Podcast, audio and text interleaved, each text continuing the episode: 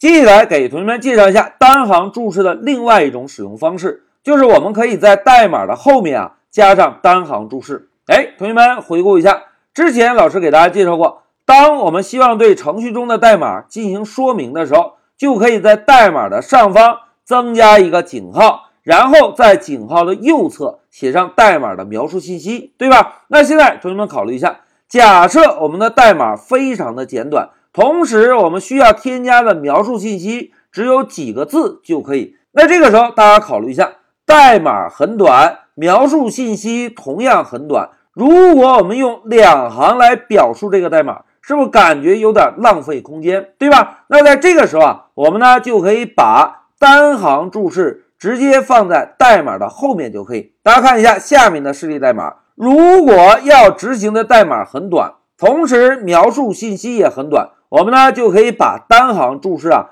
直接摆在代码的后面就行。那接下来让我们回到乌班图做一下演练。同学们看，这是我们之前已经完成的代码，对吧？那现在要在代码后面增加注释啊，老师呢就在后面摁一个空格，再摁一个空格，然后敲一个井号，在井号右侧呢，我们写上一个描述性的文字就可以。譬如我们写一个输出欢迎信息。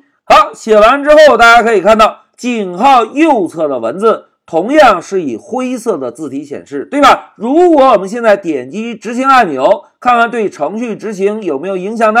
现在老师点击，大家看程序执行依旧，对吧？哎，在这里有一个很小的细节，不知道大家发现没有？就是老师在刚刚输入注释的时候，是不是摁了一个空格，又摁了一个空格？哎，这个。同样是 Python 官方给我们的一个建议，如果要把代码和注释写在同一行，那么为了保证代码的可读性，我们呢应该在注释以及代码之间至少保留两个空格。哎，这个同样也是 Python 官方给我们的一个建议。好，讲到这里，让我们回到笔记，同学们，在这一小节中啊，老师呢就给大家介绍了一下单行注释的另外一种使用方式。一句话讲，如果我们的代码很短，注释也很短，我们呢就可以把代码和注释写在一行。